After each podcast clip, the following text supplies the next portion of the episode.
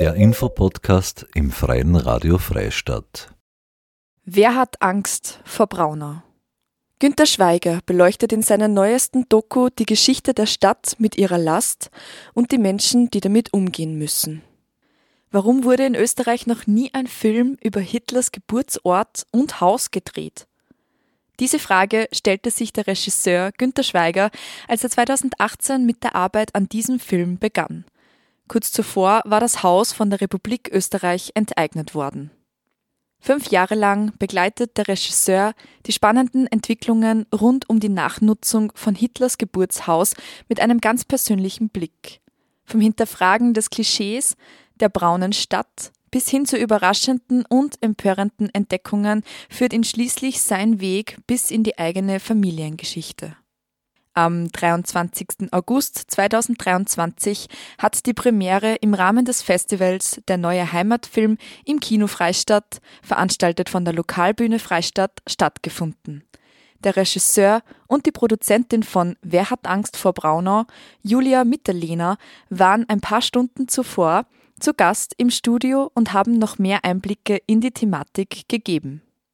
Herzlichen Dank, dass ihr beide zu mir ins Studio kommt. Und da war gleich meine erste Frage zum Film Wer hat Angst vor Braunau? Ist es Zufall, dass das eine Weltpremiere wird oder dass zum ersten Mal eine Doku über das Hitlerhaus ähm, gedreht wird und über die Herkunft von Adolf Hitler? Zufall ist es nicht, aber man Zufall ist vielleicht nicht das richtige Wort, aber es war auf jeden Fall nicht unsere Intention, weil der Ursprung des Projekts war, dass die Julia mich äh, angerufen hat. Genau, und dem Günther gesagt habe, dass ich die Information habe und dass es so ausschaut, als würde die Lebenshilfe das Hitlerhaus wieder beziehen, nachdem es ausgezogen ist, weil es nicht barrierefrei ist. Das heißt, dass das Innenministerium das Haus der Lebenshilfe übergeben wird in Braunau. Und das habe ich dem Günther erzählt und das heißt, hast du spannend gefunden. Ja, bei mir war das sofort der Initialzünder für eine Idee. Wow! In Österreich, ich bin ja äh, 25 Jahre vorher von Österreich weggegangen, in Österreich ist endlich mal äh, von der Regierung aus eine gute Idee, eine mutige Idee für Geschichtsaufarbeitung. Man verwandelt es äh, Geburtshaus von Adolf Hitler jetzt in der Öffentlichkeit, weil vorher hat das ja einfach nur die Stadt Braunau mit der Lebenshilfe gemacht, die waren ja lange drinnen, aber jetzt ist richtiger öffentlicher weltweiter Akt. Es kommt eine Sozialeinrichtung da hinein. Das ist mir unglaublich gut vorgekommen und spannend und habe das gleich der Julia vorgeschlagen, wir könnten das als erstes gemeinsames Projekt machen. Ja, und erst dann sind wir draufgekommen bei den Recherchen, es hat noch nie einen Film über das Haus gegeben, was ja unglaublich ist. Es ist immerhin das Geburtshaus von Adolf Hitler. Mhm. Und es gibt ja ganz viele ja, Dokumentationen über, den, also über das Dritte Reich, über den Zweiten Weltkrieg allgemein. Und dieser kleine ähm, Aspekt ist total untergegangen.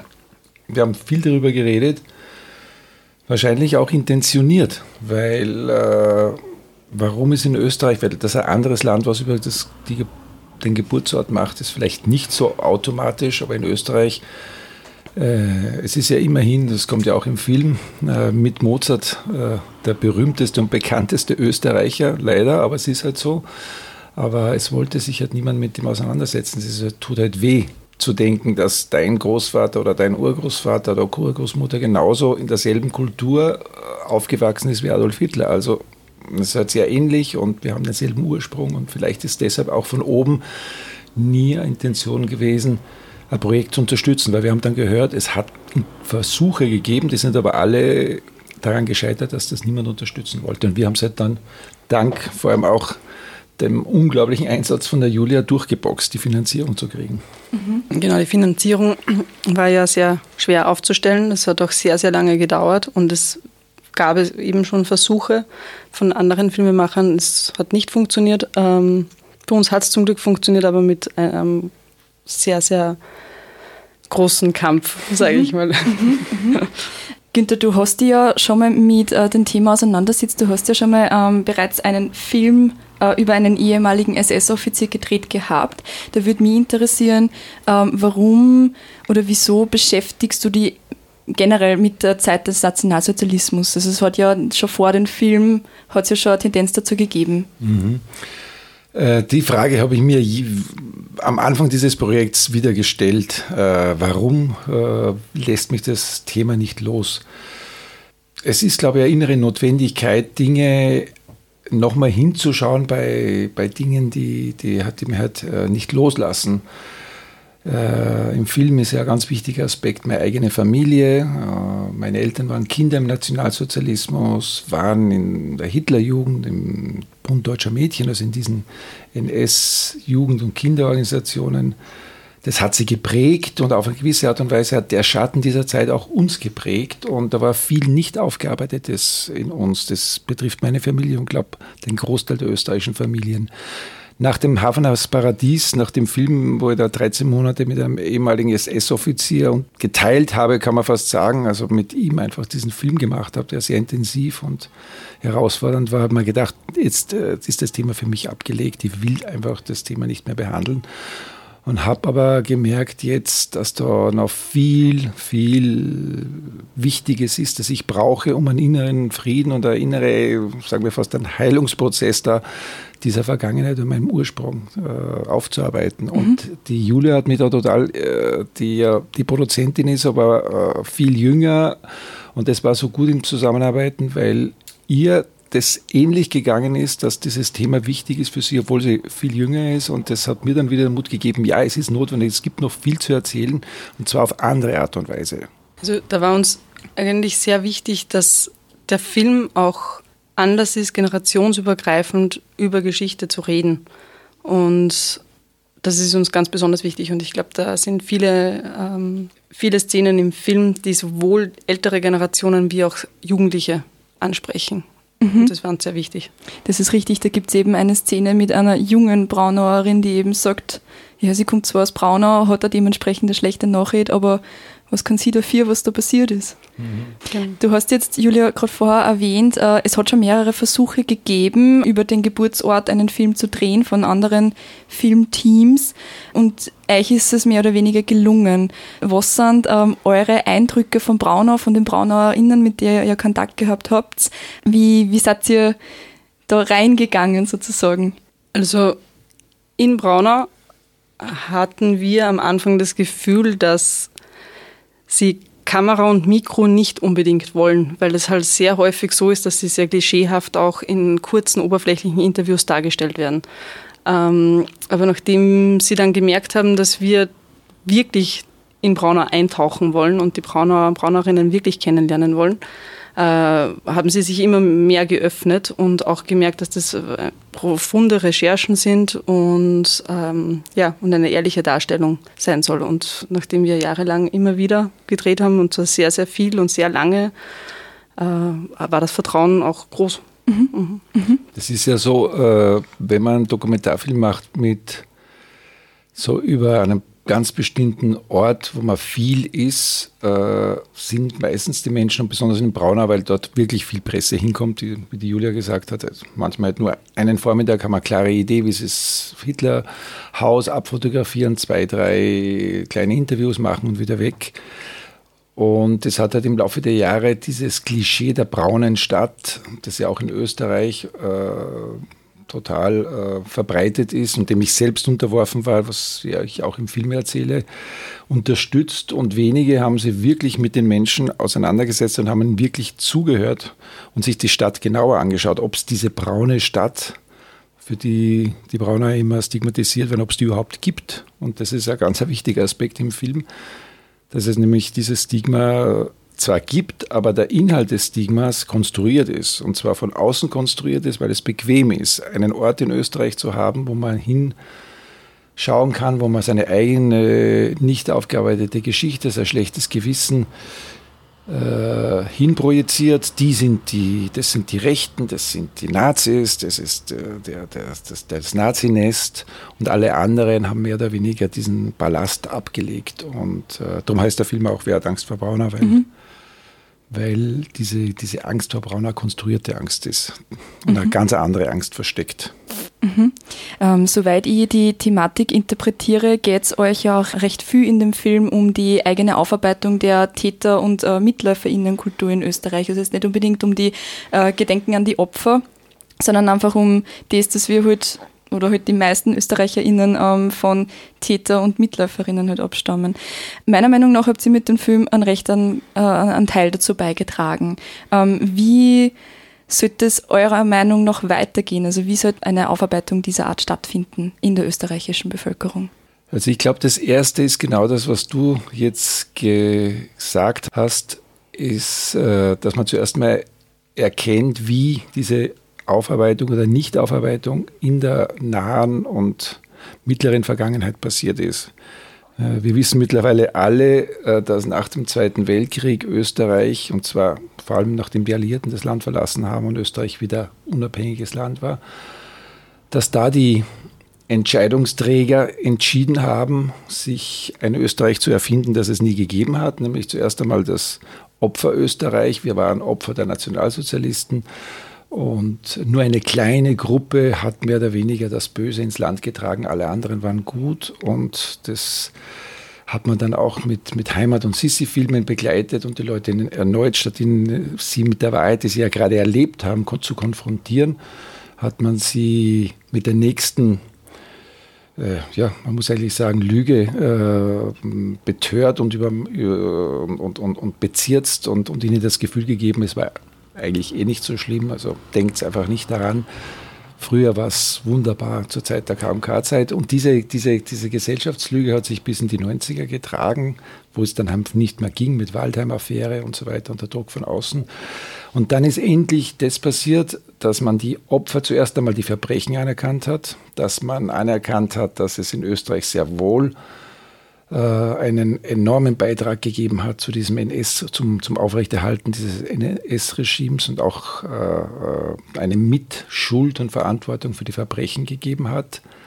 Und man hat begonnen, gezwungenerweise, muss man leider sagen, auch die Opfer anzuerkennen, sie zu entschädigen, äh, äh, unterschiedlichste Projekte äh, für die Anerkennung von, äh, von, von, die, von Opferfamilien und, und ihren Enteignungen und was, also, also einfach die ganze Repräsent, ähm, die ganze Wiedergutmachung halt vorangetrieben hat. Was man aber vergessen hat, und darum ist Braunau so ein Symbol dafür, weil ja Hitlers Geburtshaus uns daran erinnert, dass Hitler Österreicher war. Und das ist das, was weh tut.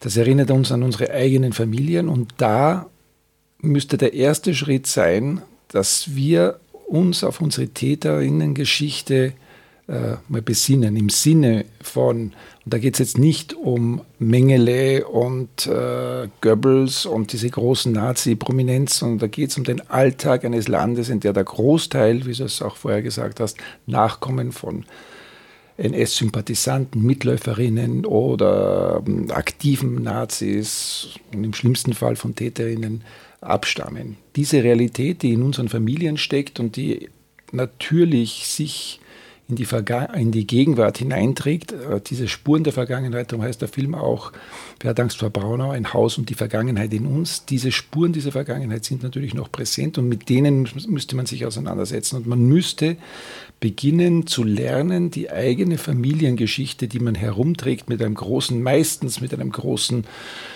Loch dazwischen. Es gibt die Vergangenheit und dann gibt es diese Nazi-Zeit. Da weiß man meistens kaum etwas, da wird fast nicht darüber geredet oder nur bruchstückhaft und, und, und, und fragmentarisch. Und dann gibt es die Zeit danach. Und diese, diese, diese, diese Leere oder dieses schwarze Loch, das natürlich kein wirkliches schwarzes Loch ist, sondern das Ergebnis des Schweigens, das müsste man betrachten und mit dem müsste man sich auseinandersetzen. Und mit dem muss man dann, äh, das muss man in der Gegenwart machen. Und ich glaube, da könnte man viel, viel tun, vor allem auch für jüngere Leute. Wir sollten statt immer nur nachzubeten, was die Institutionen äh, mit guter Intention äh, von sich geben, nämlich wir distanzieren uns von den Verbrechen der Nazis, wir ähm, arbeiten für eine Wiedergutmachung der Opfer und ihrer Familien. Das ist ganz wichtig, aber es braucht auch äh, das Instrumentarium, um in der eigenen Familie sprechen zu lernen. Das mhm. sollte man in der Schule zum Beispiel lernen. Wie kann ich mit meinen Eltern oder Großeltern oder wie kann ich mit meinen Kindern über diese Themen reden? Welche Fragen soll ich stellen? Wie hört man zu? Das wäre ein sehr heilsamer und wichtiger Prozess. Mhm. Also sollte sich dann sozusagen, ähm, sollte sich das Publikum, die den Film eben sehen, sich auch daran ein Beispiel nehmen.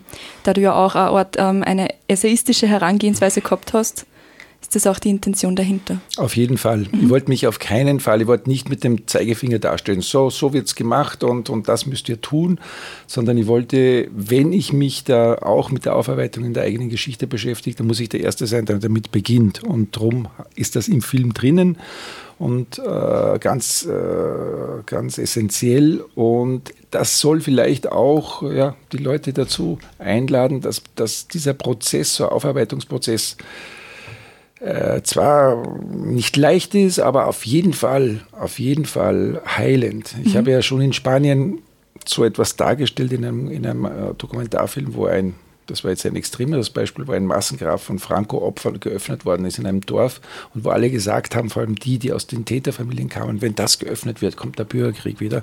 In Wirklichkeit war diese Öffnung eine Befreiung für viele und äh, wie, wie man dann auch gesagt hat, dieses Gräberöffnen ist nicht Öffnen von alten Wunden, sondern es ist das, das Heilen von alten Wunden. Und das ist, glaube ich, in Österreich auch notwendig.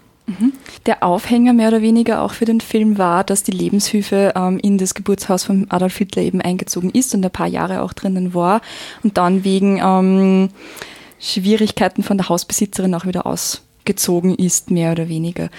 Da würde mich interessieren, eben, Julia, ähm, wie hast du das wahrgenommen, beziehungsweise ist das überhaupt dann, ähm, weil halt dann wirklich diese jahrzehntelange Debatte war ähm, mit Polizeistation, Sozialeinrichtung, was soll, in das was in das Haus rein, wie soll die Nachnutzung ausschauen. Will das überhaupt eine Sozialeinrichtung sich da hineinsetzen? Also die Lebenshilfe war ja sehr lange drinnen. Die war ja ähm, und zwar bis 2011 und mhm. ist ja ausgezogen, weil das Haus nicht mehr barrierefrei war. Diese Umbauarbeiten wurden nicht gemacht von der Besitzerin und so ist er zur Enteignung gekommen. Ähm, die Lebenshilfe hätte damals schon wieder in das Haus gewollt. Mhm. Ähm, das war ja auch wirklich schon fix und es war damals auch ähm, sowohl für die Lebenshilfe Oberösterreich wie auch für die Lebenshilfe direkt in Braunau. Äh, es gab schon ein Konzept, es, war, es gab alles, was, was sie machen wollten. Also es war ganz klar. Auf der einen Seite ähm, äh, hätten sie auch äh, Kunstwerke ausstellen wollen von Menschen mit Beeinträchtigungen, die mehr oder weniger die ganze Welt sehen kann dort. Ähm, das wäre eben ein spannender Aspekt der Umpolung dieses Ortes gewesen. Äh, dass das dann nicht dazu gekommen ist, ist ja, wie es auch im Film äh, beschrieben ist, dass es Menschen anlocken würde. Und da spießt sich natürlich das Thema der Lebenshilfe mit dem Thema der Inklusion und man darf niemanden reinlassen. Also das kann nicht funktionieren. Das heißt, so in diesem Aspekt, wenn das Haus verschlossen sein muss, und eine soziale Einrichtung drinnen sein sollte, kann es nicht funktionieren, mhm. weil eine soziale Einrichtung will sich nicht verschließen, sondern die will ja nach außen und offen sein. Mhm. Also da glaube ich, das, es ist, das ja, der springende ja, Punkt. Mhm. Absolut. Und es ist total absurd, weil die Lebenshilfe war drei, 37 Jahre in dem Haus und vorher war eine Bank drin und dann war eine äh, Bücherei drinnen. Und dann zu behaupten, das ist ja wirklich nur skurril. Äh, zu behaupten, es darf niemand hinein, weil der könnte dann diese Räumlichkeiten für sich und seine Bewegung ausnützen und was weiß ich, Fotos machen von der Wand und die, wenn das dann die Leute sehen, die werden dann alle infiziert von einem fiktiven Nazi-Virus. Das ist so absurd. Nach, nach fast 50 Jahren eines offenen Hauses war sogar mal ein Jugendzentrum drinnen. Die Argumentation ist so brüchig und äh, also überhaupt also mir ist das immer sehr, sehr, sehr, sehr skurril vorgekommen, dass man glaubt, äh, das Betreten dieses Hauses äh, würde bei den Menschen äh, irgendwas auslösen, dass sie halt dann alle, sie gehen rein als unbescholtene Bürger und kommen raus als Nazis oder die Neonazis gehen rein und holen sich dort vom, vom vampiresken Blut Hitlers irgendwelche Spuren und werden dann Supermänner oder so. Ich weiß es nicht, was sie denken. Jedenfalls unterschätzen sie die Leute vollkommen und behandeln sie eigentlich wie unmündige, wie unmündige Bürger und Bürgerinnen. Und wenn da die Polizei drinnen ist, äh, ja, dann ist halt ein versperrtes Haus hm, von innen und äh, eventuell äh, nehmen sie da auch Leute fest und sperren sie drinnen ein, keine Ahnung. Aber in jedem Fall äh, war das viel freier und offener vorher und hatte die österreichische Gesellschaft auch nicht in den Abgrund gebracht. Vizebürgermeister Wolfgang Grabner-Sittenthaler wurde bereits für den Film um ein Statement gebeten und war für ein kurzes Interview ebenso zu Gast im FRF-Studio. Ich bin Vizebürgermeister der Stadtgemeinde Braunau äh, und Mitglied der SPÖ Braunau. Und wir als, als Sozialdemokratische Stadtpartei äh, haben sie immer gegen diese Art der Nutzung ausgesprochen und zwar aus verschiedenen Gründen. Äh, man muss ja vorausschicken, dass Jahre oder Jahrzehnte lang äh, eine Einrichtung der Lebenshilfe im Geburtshaus Adolf Hitlers untergebracht war. Und diese Nutzung aus unserer Sicht, aus meiner Sicht, äh, eine sehr gute Nutzung als, als Konterkarierung äh, zu der Person, die dort geboren ist, äh, darstellt. Und wie hat äh, Ihrer Meinung nach die Bevölkerung von Braunau darauf reagiert, wie das dann eben fix geworden ist oder die Entscheidung vom Innenministerium gefallen ist? Auch da muss man was vorausschicken. es hat ja da skurrile Wortmeldungen von Seiten der Bundesregierung gegeben beziehungsweise von hochrangigen Politikern. Äh, äh als erster fällt mir hier ein äh, der Herr Sobotka, der ja dieses Haus überhaupt ausradieren wollte, sprich es abreißen lassen wollte und äh, damit geglaubt hat, dass man dieses Haus dann neutralisieren kann. Und das ist, glaube ich, der springende Punkt, dass äh, viele politische Strömungen äh, das Haus neutralisieren wollen, diesen Standort neutralisieren wollen und damit glauben, äh, das Problem ist aus der Welt geschafft. Und das ist nicht mein Zugang, weil auch wenn man das Haus wegreißt, ist, es, ist der Standort, der Platz ist immer noch hier. Und ich glaube, es passiert genau das Gegenteil. Dieser Platz wird dann noch mehr mystifiziert. Und äh, genau das wollen wir ja nicht haben. Und die Lebenshilfe ist ja schon jahrelang, jahrzehntelang damit umgegangen mit dem Haus. Mhm. Also das war ja, natürlich kommt auch vor, dass mal ein Rechtsradikale rein wollte, aber mit, damit haben sie gut umgehen können. Sie hatten keine großen Probleme damit, mhm. weil ja, Menschen, und ich glaube auch, dass die, dass die Klienten der Lebenshilfe in Braunau extrem geschichtsbewusst sind und gerade deswegen wäre das auch für mich natürlich, wo ich selbst von der Lebenshilfe komme, auch äh, ein sehr, sehr äh, guter, schöner Schritt gewesen, weil dort hätte man viel machen können mit, mit Geschichtsaufarbeitung äh, in, mit, den, mit den Menschen mhm. direkt dort mhm. oder auch das Haus öffnen für äh, Geschichtsaufarbeitung und, und Begegnungsraum. Mhm. Äh, ja, mhm. das wäre. Es klingt ja auch ein bisschen so, man traut den Menschen das nicht zu. Man spricht von Inklusion und wenn dann ein inklusives Projekt ist, nein, dann muss man sie bewahren davor. Mhm. Also Glaubt man, äh, äh, wo ist man? Das sind auch wieder so Spuren in der Vergangenheit, wie die Vergangenheit in uns, wie, wie ich es im Film nenne. Glaubt man wirklich an die Menschen und behandelt sie wie gleich, gleichberechtigt wie jeden anderen? Denkt man wirklich, die Menschen mit äh, Beeinträchtigung sind auf derselben Höhe wie wir oder will man sie bevormunden und will man sie von oben beschützen und so weiter? Also gehen wir wieder zurück, 30 Jahre. Mhm. Und das ist der, der Gedanke, der, der dahinter steckt, ist nicht ohne, wenn man genauer hinschaut. Mhm. Mhm. Also, dass diese Nutzung von dem ähm, Haus als Polizeistation dann weitergehen soll, das ist eben schon fix. Es hagelt auf der einen Seite eben auch Kritik. Es äh, lastet sozusagen eine gewisse, also vom, vom Architekturentwurf her, eine gewisse Verschlossenheit und eine Verdrängnis von der Geschichte eben auch erahnen. Ähm, da würde mich interessieren, wie soll denn äh, eurer Meinung nach abseits dessen dieses Haus genutzt werden? Für was und was würdet ihr euch gerne wünschen, dass es in Zukunft weitergeht? Es gibt viele, viele Möglichkeiten, so unglaublich viele Möglichkeiten, die besser sind als die Polizei. Das äh, ja schwierig anzufangen. Das erste wer im Film spricht eine Historikerin, die, die Helga Embacher, sehr anerkannte Salzburger äh, Zeithistorikerin, von einem Ort, wo eben diese Täterinnengeschichte Österreichs aufgearbeitet wird, gerade dort, wo der schlimmste Täter geboren ist. Äh, aber prinzipiell glaube ich, das Wichtigste ist, dass man mal mit den Brauner und Braunerinnen spricht, mhm. was sie wollen und dass man da auf einen Konsens geht. Mhm. Und auch wenn die Bundesregierung jetzt oder das Innenministerium sagt, es wird sicher so sein, ich kenne Österreich, ich bin nicht äh, zehn Jahre alt Und das kann sich hinziehen bis zu ihm, zum St. Endlose. Nimmerleins äh, Mhm. Äh, weil sich die meisten Politiker, Politikerinnen leider immer vor der Verantwortung drücken. Darum gibt es auch so viele Kommissionen, die dann vorgeschoben werden. Wer heute entscheidet, ist in zwei Jahren vielleicht nicht mehr an dem Entscheidungsposten. Ich hoffe sehr stark, dass zu einem Umdenken kommt. Wenn nicht heute, dann morgen, weil äh, man, äh, wir müssen auch an die Zukunft denken, an die nächsten Generationen und die müssen dann mit dem leben, was wir heute anrichten. Und ich glaube, ich hoffe, dass da noch zum Umdenken kommt. Und es gibt jetzt ein wahnsinnig internationales Echo. Wir haben gerade eine Anfrage der New York Times für, für den Film. Und wir sind in, auf der ganzen Welt hat es ein Echo gegeben. Ich glaube, es ist schon ein Moment, wo man vielleicht, wenn sie auch noch Zeit brauchen, umdenken sollte. Es ist ja auch so, eigentlich nach den ursprünglichen Plänen sollte die Polizei ja schon seit einem Jahr fast drinnen sein. Ähm, und das hat sich auch noch nicht Ja. bewahrheitet. Ja. Genau, wir wollten ja den Prozess sogar begleiten einmal und äh, 2000, wann? 2022. Ja, Herbst 2022 wäre der Plan gewesen, dass die Polizei einzieht. Und sie haben noch nicht mal begonnen. Ich glaube, einer der letzten Szenen oder die letzte Frage, die du im Film stellst, eh beim Epilog, ist an einen offenkundig, also er sagt es ja auch im Interview, äh, an einen Neonazi mehr oder weniger.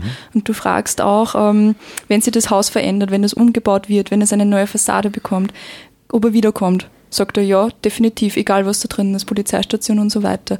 Da äh, stellt sich dann für mich eben auch diese Frage, ich glaube für Braunau allgemein oder für Gemeinderäte und so weiter, alle, die in der Politik sitzen, ist es ja extrem schwierig, damit umzugehen, weil jede Entscheidung, egal was mit, der, mit dem Haus passiert, ob es jetzt abgerissen wird, ob, ob eine Sozialeinrichtung reinkommt, jede Entscheidung wird Kritik ernten, oder? Ja, äh, das ist aber immer so. Es, äh, wenn man aufwächst, ist man immer Kritik äh, in der Familie ausgesetzt. Also de, äh, sich der Kritik auszusetzen, das ist ja kein Problem. Es geht mehr darum, dass man einen Konsens find, findet für die Mehrheit. Das ist Demokratie. Äh, Was sicher nicht geht, meiner Meinung nach, ist, dass sich in einem Ministerium äh, 15 Leute zusammensetzen und entscheiden für etwas, was für Millionen von Österreicher und Österreicherinnen äh, wichtig ist und, und, und ausschlaggebend ist. Äh, Da können wir, man kann sagen, ich will von dem nichts mehr wissen, aber es ist trotzdem da und es ist unser aller Geschichte. Und das kann nicht von ein paar, einer kleinen Gruppe einfach von oben entschieden werden, äh, weil selbst diese Kommission kann man in Frage stellen, wer da drinnen gesessen ist, vor allem fast keine Braunauer und auch nicht der größte und wichtigste Historiker des Hauses, Florian Kotanko. Und äh, das ist essentiell, dass da ein, ein Umdenken gibt. Und äh, natürlich wird es äh, nicht für alle perfekt sein, aber es muss, es muss ein Projekt sein, das nicht so konfliktiv ist. Es hat eine Umfrage gegeben, nur 6% der Österreicherinnen wollen die Polizei im Haus. Und international wäre das sowieso ein Skandal, weil es äh, natürlich logisch ist, dass die Polizei da nicht der rein gefühlsmäßig der Hausverstand, das ist der gesunde Menschenverstand, wie es Anna Arendt ihn nennt, sagt ja, dass das nicht die richtige Nachnutzung ist. Und, und äh, insofern äh, ja, gibt es noch viele Möglichkeiten, das zu überdenken und da was Besseres und Konstruktiveres und Heilenderes äh, hineinzusetzen. Und eben dieser Neonazi, das war uns wichtig, das im Film zu haben. Neonazi würde ihn fast gar nicht nennen, er ist ein Nazi, er nennt sich ja selbst Nationalsozialist. Mhm, ja. Für die ist das völlig egal, ob da die Polizei drinnen ist. Die stehen vielleicht sogar drauf, dass die Polizei drinnen ist. Die kommen her, weil Adolf Hitler hergeboren ist. Und wenn sie dann in so ein großes Gebäude aus diesem unscheinbaren völlig belanglosen Gebäude, dieses Monument fast bauen, mhm. wie sie es jetzt geplant haben, das dann heraussticht aus der ganzen Häuserzeile, dann kommen sie vielleicht noch lieber. Und der Kick, dass die Polizei drin ist, hören sie vielleicht noch mehr an. Mhm. Wir wissen, und das sagt auch die Helga Elmbacher im Film, es ist absolut bekannt, dass zu den äh, Gedenkstätten wie Mauthausen oder Dachau oder auch Auschwitz immer wieder Neonazis hinfahren. Heißt das jetzt, wir müssen die zusperren oder die Polizei muss da reingehen, damit die nicht mehr rein können? Ist es wirklich so, dass die Neonazis, diese kleine Gruppe, das sind ja wirklich eine kleine, sehr von der mhm. Polizei beobachtete Gruppe, dass diese paar Leute entscheiden, wie wir mit unserer Vergangenheit umgehen müssen? Mhm. Dass die paar Nazis sagen, wenn sie da zu dem Haus gehen, dann muss sofort die Polizei rein. Also sie entscheiden mehr oder weniger, äh, wie wir mit diesem Haus umgehen. Und, mhm. und das, glaube ich, ist, äh, ist, ist absolut, äh, absolut falsch. Da wird ihnen viel zu viel Macht gegeben. Mhm. Genau die, die sie ja nicht haben sollten. Genau. sollte Ihrer Meinung nach oder sollte auch äh, Meinung der Bevölkerung ähm, eben, das wird dann quasi durch die Polizeistation, wird es eher verschlossen und nicht mehr von der Öffentlichkeit zugänglich. Sollte das Ihrer Meinung nach ähm, öffentlich bleiben oder was sollte passieren mit der Nachnutzung? Aus meiner Sicht wäre eben eine Nachnutzung mit einer sozial-karikativen Einrichtung, wie es eben die Lebenshilfe war, mhm. muss aber nicht unbedingt explizit die Lebenshilfe sein, kann ja auch äh, eine andere ähnliche entsprechende Einrichtung sein. Mhm. Äh, es war ja so, wie die, wie die Lebenshilfe in dem Haus äh, situiert war, war das Haus prinzipiell offen. Also es, mhm. es wurde ja nicht verbarrikadiert und so weiter.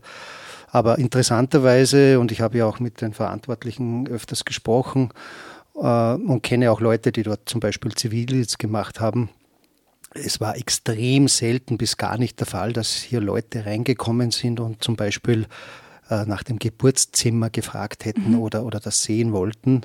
Äh, ganz im Gegenteil, eigentlich wie die Lebenshilfe drin war, hat das Haus eigentlich im Wesentlichen niemand interessiert. Es, es, war, es war tatsächlich so, ich lebe seit 55 Jahren in Braunau und habe das natürlich immer äh, live mitbekommen, wie die, wie die Stimmung da ist. Und eigentlich erst in den letzten Jahren ist das wieder sehr, sehr stark zum Thema geworden. Und, mhm. und diese Nutzung äh, hat, hat, hat eigentlich das Haus nicht hervorgehoben.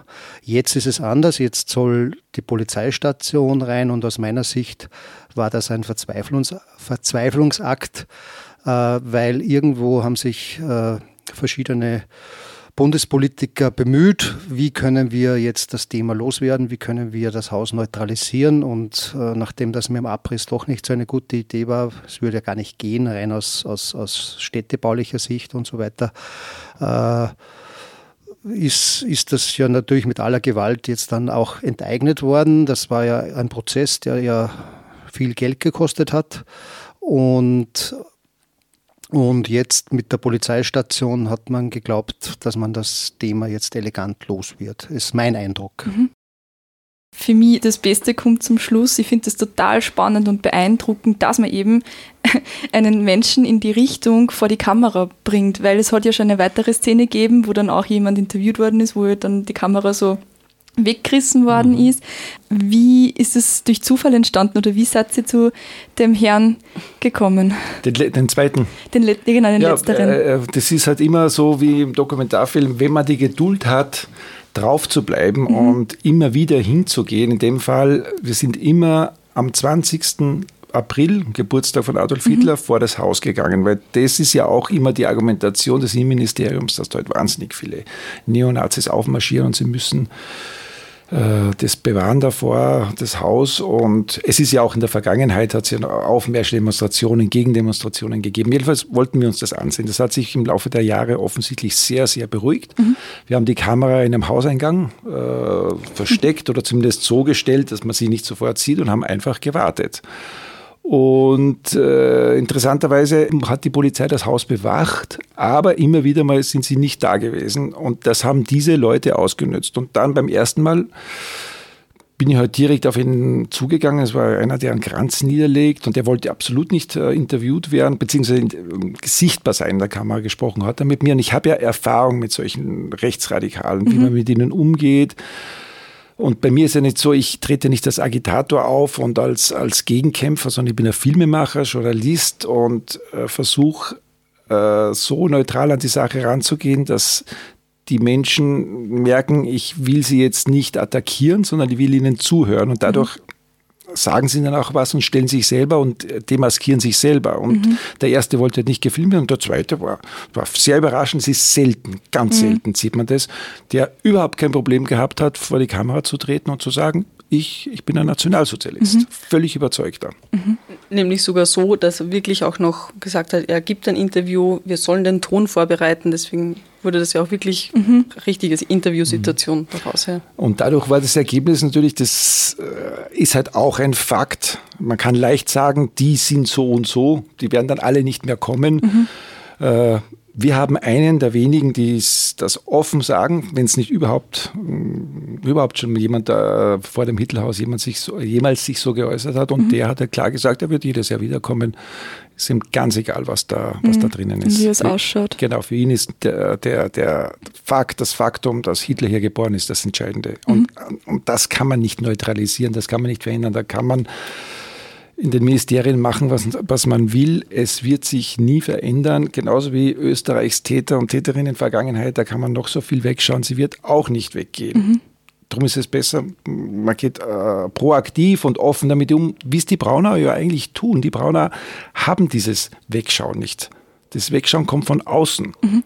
Dieses totale Verdrängen die ganze Zeit oder, oder, oder alles unter Kontrolle halten, damit ja nichts passiert, was nicht unter, was der Kontrolle entgeht, wie es jetzt gerade ist, von, vom Innenministerium aus das haben die Brauner und Braunerinnen mhm. nicht. Die sind viel natürlicher, viel, für die ist das ein Haus, für die ist das ein Faktum. Hitler ist hier, mit dem müssen wir leben. Wir leben auch, sie leben auch leider mit diesem Stigma, aber sie verdrängen es nicht in einem Sinn, äh, nicht, nicht so, dass sie, dass, dass sie halt das neutralisieren wollen und weg, äh, oder der Großteil zumindest denkt nicht so, mhm. sondern die, für die ist halt der, eine Realität, die sie mhm. sowieso jeden Tag wieder einholt. Sind die BraunauerInnen besser in der Aufarbeitung dieser Täter- und MitläuferInnenkultur als der Rest von Österreich? Ich denke ja. Ähm, sie sind einfach immer konfrontiert damit. Mhm. Ähm, sie mussten schon sehr früh anfangen, äh, Zeichen zu setzen. Und ähm, es, es, gibt ein, einige Beispiele, die sind dann, so vieles ist nicht im Film, das ist äh, immer sehr schwer, aber das machst ja du. Aber das ist, also es ist auch so, dass zum Beispiel auch in der Flüchtlings, äh, beim Flüchtlingsthema 2015 war Braunau extrem vorreitermäßig dort. Die haben, da gab es so viel Unterstützung wie sonst kaum wo mhm. in Österreich. Oder es gibt auch den ersten Roma- und Sinti-Stellplatz in Braunau. Mhm. Ähm, es ist der, der Mahnstein, dass, dass der dort aufgestellt wurde. Braunau selbst war ja bis 2011 ähm, äh, gab es immer einen SPÖ-Bürgermeister und die haben das sehr, sehr viel getan, auch dafür. Mhm. Also ich glaube, die sind einfach dauer konfrontiert durch, durch den Fakt, mhm. dass Hitler dort geboren ist. Ja, und, mm, genau, es ist auch, was die Julia sagt, das wusste ich auch nicht, das ist eine Arbeiterstadt durch die Präsenz der AMAG und anderer Fabriken haben die seit 1945 fast ununterbrochen bis 2011 äh, sozialdemokratische Bürgermeister gehabt und äh, haben gleich nach dem Zweiten Weltkrieg begonnen, Straßen nach Opfern des Faschismus zu benennen.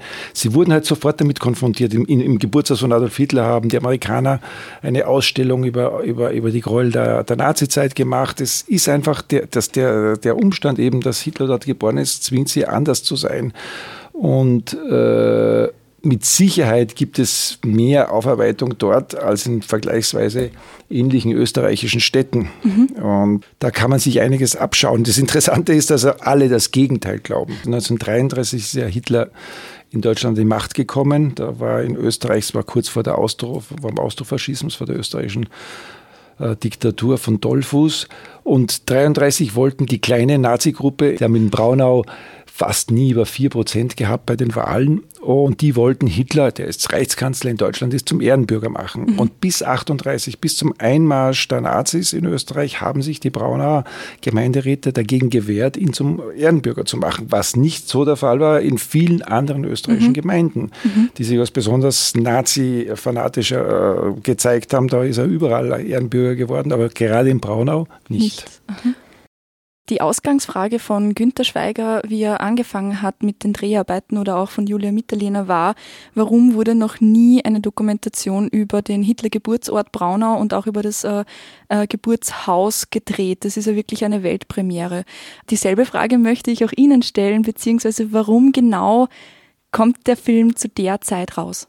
Das ist wirklich eine gute Frage. da habe ich momentan auch keine Antwort darauf.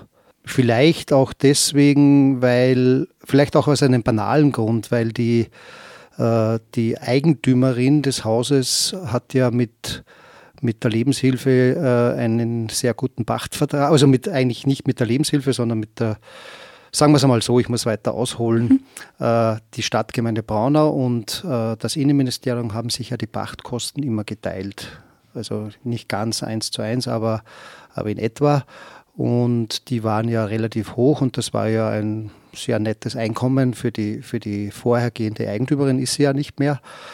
Und äh, dann hat die Lebenshilfe ja aus, aus, aus, aus, also aus baulichen Gründen hat die Lebenshilfe ja raus müssen und da hätte man investieren müssen und mhm. so weiter und so fort. Und aus meiner Sicht hat das hier in einer gewissen Weise aus diesem banalen Grund angefangen, dass das jetzt ein Thema wird, was passiert dann mit dem Haus. Und mhm. dann war das Haus ja lange Zeit leerstehend. Die Pacht bzw. die Miete wurde weiterhin schön brav bezahlt. Und irgendwann mal ist offensichtlich jemand auf die Idee gekommen, ja, jetzt müssen wir aber dann schon einmal was machen mit dem Haus, weil äh, wir können ja nicht bis zum St. Nimmerleinstag Pacht und Miete zahlen. Mhm. Und dann ist das Thema wieder hochgekocht. Vielleicht irre ich mich auch, ich weiß es nicht. Vielleicht hat es auch andere Gründe gegeben. Äh, aber die Filme fallen mir jetzt einmal als erstes ein. Mhm. Es geht ja auch in dem Film äh, sehr eben um die, wie schon erwähnte, Aufarbeitung von ähm, unserer Täter- und Mitläuferinnenkultur, die ja mehr vertreten ist als die Opferkultur allgemein. Ähm, wie kann man äh, Ihrer Meinung nach, also wie kann diese Aufarbeitung in Österreich noch mehr stattfinden? Es ist nicht die Aufarbeitung von der oder das Gedenken an die Opfer, was eh genauso wichtig ist, sondern genau diese Täter- und Mitläuferinnenkultur. Aufklärung, Schulung fängt schon in der Schule an. Das, äh, ich glaube, also das, das ist, glaube ich, aus meiner Sicht das Hauptproblem und weniger, wie ich das Geburtshaus bespiele. Das ist, das, das nimmt so viel Platz ein. Mhm.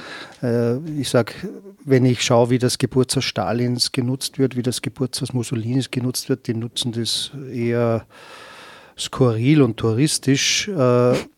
Aber ich glaube, dass die in, in der Schule muss das mehr Gewicht haben von mhm. Anfang an. Das heißt also hier, hier muss man ansetzen, weil äh, auch im, im, im Gespräch, im Bekanntenkreis und so weiter äh, ist das auch im Brauner nicht so ein großes Thema, wie mhm. man gemeinhin glaubt. Das heißt also, ich finde, der Geburtsort wird eben zum Teil auch mystifiziert mhm. und, und überbewertet äh, und äh, ich glaube zum Beispiel, Linz war für, für Adolf Hitler eine ungleich wichtigere Stadt. Mhm. Also mhm. wenn man schon jetzt auf, die, auf, eine, auf eine Stadt oder es auf eine Örtlichkeit runterbrechen will, aus meiner Sicht ist es Lernen, also Aufklärung. Der Film wird vielleicht auch was dazu beitragen. Ich hoffe es. Mhm. Wenn viele Leute den Film sehen, ich bin ja mit dem Günter Schweiger und mit der Julia viele Male zusammengesessen und wir haben uns auch unterhalten und ich gehe ja davon aus, dass der Film dazu beitragen wird. Und was auch noch interessant ist, vielleicht wie es im Film auch vorkommt, ähm, es ist nirgends leichter, Antifaschist zu werden als in Braunau. Ja. Das ist auch ein, ein sehr gutes Zitat von Karl Sierek. Ja. Mhm. Mhm. Julia, du bist gebürtige Freistädterin. Ähm, da würde mich interessieren, welche Eindrücke hast du während dem Dreh im Braunau mitnehmen können, die du jetzt auf Freistadt sozusagen übertragen kannst? Wie ist da die Aufarbeitung und der Umgang mit der Geschichte? Also die Täteraufarbeitung ähm, erlebe ich in Freistadt nicht sehr stark äh, oder eigentlich gar nicht, aber es kann auch sein, dass ich etwas nicht mitbekommen habe. Was die Opferaufarbeitung äh, anbelangt, ist zum Beispiel in Braunau gibt es äh, die Stolpersteine für Opfer die, des Nationalsozialismus. Diese gibt es in Freistadt nicht, ähm, obwohl es das schon relativ häufig und das ist jetzt gerade eigentlich sehr, sehr, das wird jetzt immer mehr gemacht. Und was in Freistadt zum Beispiel steht, ist das Denkmal für die Widerstandskämpfer beim Linzer Tor, das natürlich äh, großartig ist, dass das dort ist. Als Freistädterin würde ich mir wünschen, dass da eigentlich noch mehr gemacht wird für die Zukunft. Auf jeden mhm. Fall, weil es einfach ein wichtiger Teil ist. Was ich in, äh, so erfahren habe, rundherum immer wieder, es wird sehr viel über die Zeit danach geredet, mhm. aber nicht über, über die, die Zeit, Zeit, währenddessen. währenddessen. Mhm. Ähm, genau, das, das fehlt, glaube ich, sehr in der allgemeinen, in der allgemeinen Diskussion oder das ist überhaupt in Österreich so, das ist, war ja auch ein Teil dieses Diskurses nach dem Zweiten Weltkrieg. Man hat sich als Opfer inszeniert. Man hat die Vergewaltigungen, die sicher furchtbar waren, der russischen Soldaten sofort in den Vordergrund geschoben und, und sich sofort als Opfer, als Volk der russischen Besetzung gezeigt, obwohl die Russen gerade Österreich befreit haben. Mhm. Man hat vergessen, dass die deutsche Wehrmacht Furchtbares angerichtet hat in Russland. Vergewaltigung war da noch äh, das geringste davon, mhm. der Zivilbevölkerung gegenüber. Und dieses Inszenieren als Opfer und sich sofort auf die, auf die, auf die Verbrechen dieser russischen Besatzungssoldaten, der Vergewaltigungen vor allem von Frauen äh, zu konzentrieren, hat halt abgelenkt von der Schuld, die die meisten Menschen, von der sich die meisten Menschen oder über die sich die meisten Menschen bewusst waren, äh, äh, der Implikation in den, in, die, in den Naziterror einfach äh, eben abgelenkt. Und äh, das ist wahrscheinlich also nicht nur in Freistaat, sondern in ganz Österreich so passiert. Mhm. Und darum ist die Erinnerung oft an die Zeit, und das hat die Julia super gesagt, eben in der Zeit danach und das davor. Aber das ist aber, das war schon von oben ein sehr gesteuerter Akt. Mhm. Das war nicht einfach so, mhm. ist halt so passiert, sondern ich, ich glaube, das kann man heute aus der Perspektive von heute sagen. Das war ein gesteuerter Akt, abzulenken vom, von, mhm. von den Verbrechen der Nazis. Auch im Zuge von dem vielleicht auch Amnestie Gesetz. Das war so, das ist jetzt vergessen. Wir machen jetzt weiter und denken nicht mehr drüber nach. Wie das auch im Film super um Makuma ist, die Aufnahme von deinen Eltern. Es wurde nicht darüber gesprochen, weil niemanden ihnen eine Stimme gab. Mhm. Das heißt, sollte jemand eben deine Taktik oder deine Herangehensweise auch im Film, du hast mit ihnen darüber gesprochen, du hast ihnen zugehört, und sie haben eine Stimme bekommen in dem Fall. Mhm. Und ich würde Stimme, ich würde es noch präziser sagen, Worte. Es haben ihnen sogar die Worte gefehlt. Sie mhm. haben nicht gewusst, selbst wenn sie eine Stimme gehabt hätten, sie hätten nicht die Worte gehabt. Und das bezieht sich eben auf eine Generation, die in der Zeit aufgewachsen ist, nicht auf die Verantwortlichen. Ich nenne meine Eltern, die Kinder waren und in den Nazi-Organisationen drinnen waren. Sie waren schuldig, unschuldig oder unschuldig, schuldig. Mhm. Sie waren dabei und sie haben es mitgetragen, aber sie waren nicht verantwortlich in demselben Sinn wie eine Erwachsener. Und, äh, und nach dem Krieg war plötzlich das, was noch zwei Tage vorher zum Verherrlichen war und ein Ideal war und wunderschön, äh, hat sich herausgestellt als Verbrecherregime und als, als grausam und, und, und verlogen. Und damit umzugehen, das war halt für diese Generation ganz, ganz schwierig. Und was sie gemacht haben, ist ins Schweigen verfallen mhm. und es nicht mehr artikulieren. Und die verantwortlichen Erwachsenen, nenne ich, das ist die Generation darüber, die das mitgetragen hat und wirklich Verantwortung trägt, hat sie dazu gebracht, dass sie eben schweigen und hat in die neue Idylle mit Heimat- und, und, und Kitschfilmen vorgeführt und sie darin, darin bestärkt in einem Amnestiegesetz äh, ihnen das Gefühl gegeben, dass man alles verzeihen kann und äh, schwamm drüber, wir fangen mhm. von neu an. Mhm. Und äh, drinnen in diesen Menschen ist es aber nicht so. Man kann, wir wissen alle in der Psyche, nicht einfach sagen, ich habe irgendwas Traumatisch oder Heftiges oder habe totale Schuldgefühle und ich sage, schwamm drüber. Sie wäre ein Psychologe sagen würde, mhm. schwamm drüber, fangt von vorne an. Mhm. Nein, du trägst mhm. das weiter und wenn du es nicht löst, und das ist ein, ein, ein, ein Vorwurf von mir im Film oder zumindest ein Punkt, den ich unbedingt ansprechen wollte, wenn eine Generation sich der eigenen Verantwortung nicht stellt und diese Konflikte nicht löst, dann ist es nicht so, dass sie verschwinden sondern es muss die nächste, es wird in die nächste Generation hineingetragen und die muss es dann lösen und mhm. die ist vorbelastet. Und wenn es die nicht machen, dann tragen sie es in die nächste. Und dann fragen wir uns immer, hey, warum wiederholt sich die Geschichte? Warum lernen wir nichts draus? Warum lernen wir nichts draus? Weil wir die Konflikte, die wir bewusst vor uns haben, bequemerweise einfach wegschieben aber nicht irgendwo hin, sondern es, man schiebt es in die Zukunft. Das ist aber, die Leute glauben oft, ja, das schiebt man es irgendwo auf die Seite in irgendeinen Kasten und dann sperrt man den zu und dann ist es weg und irgendwann verfault er und verschwindet. Nein, man schiebt diese Dinge in die Zukunft hinein und wer muss das dann tragen? Die nächste Generation. Mhm. Und die erbt diesen Konflikt. Zum Beispiel im Spanischen Bürgerkrieg, der ist nie wirklich aufgearbeitet worden, der Franco-Terror. Ich lebe, lebe ja schon seit langem dort und auch heute noch im spanischen Parlament gibt es ein Misstrauen zwischen rechts und links. Äh, unmöglich, dass die gemeinsam jemals regieren oder so, weil es da keine Aufarbeitung gegeben hat. Und äh, das zieht sich immer weiter. Und wenn wir das irgendwann einmal stoppen wollen, dann ist es nicht einfach zu sagen, stopp, ich will nicht mehr, sondern stopp und setzen wir uns dem aus, versuchen wir da etwas zu finden, dass wir das lösen können, schauen wir auf die Sachen, damit die Nächsten, die kommen, endlich äh, sich damit nicht mehr herumschlagen mhm. müssen. Mhm. Eben mit neuer Generation oder die nächstfolgenden Generationen, auch in meiner Generation Z und auch Generation Alpha dann weiterhin.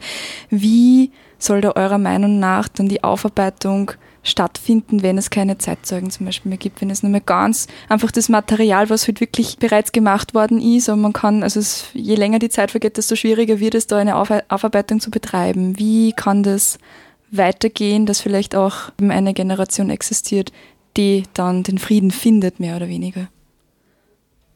Also für mich ist zum Beispiel der Geschichtsunterricht, wie die Annette Brummer, eine der Protagonisten im, im Film, mhm. Macht, ein ganz, ganz, ganz wichtiger Teil.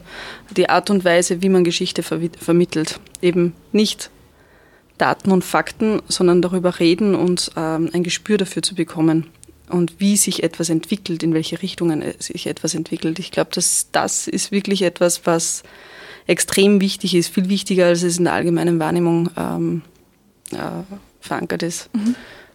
Das ist ganz essentiell, glaube ich, was die Julia gerade gesagt hat. Der Unterricht, der pädagogische, pädagogische Auseinandersetzung damit. Und Zeitzeugen, du hast gerade gesagt, Zeitzeugen werden irgendwann aussterben. Ich glaube mittlerweile, ich habe ganz viel mit Zeitzeugen gearbeitet und auch mit Menschen aus der nächsten Generation und jüngeren, weil diese Aufarbeitung passiert ja oft erst in den nächsten und übernächsten Generationen. Mhm.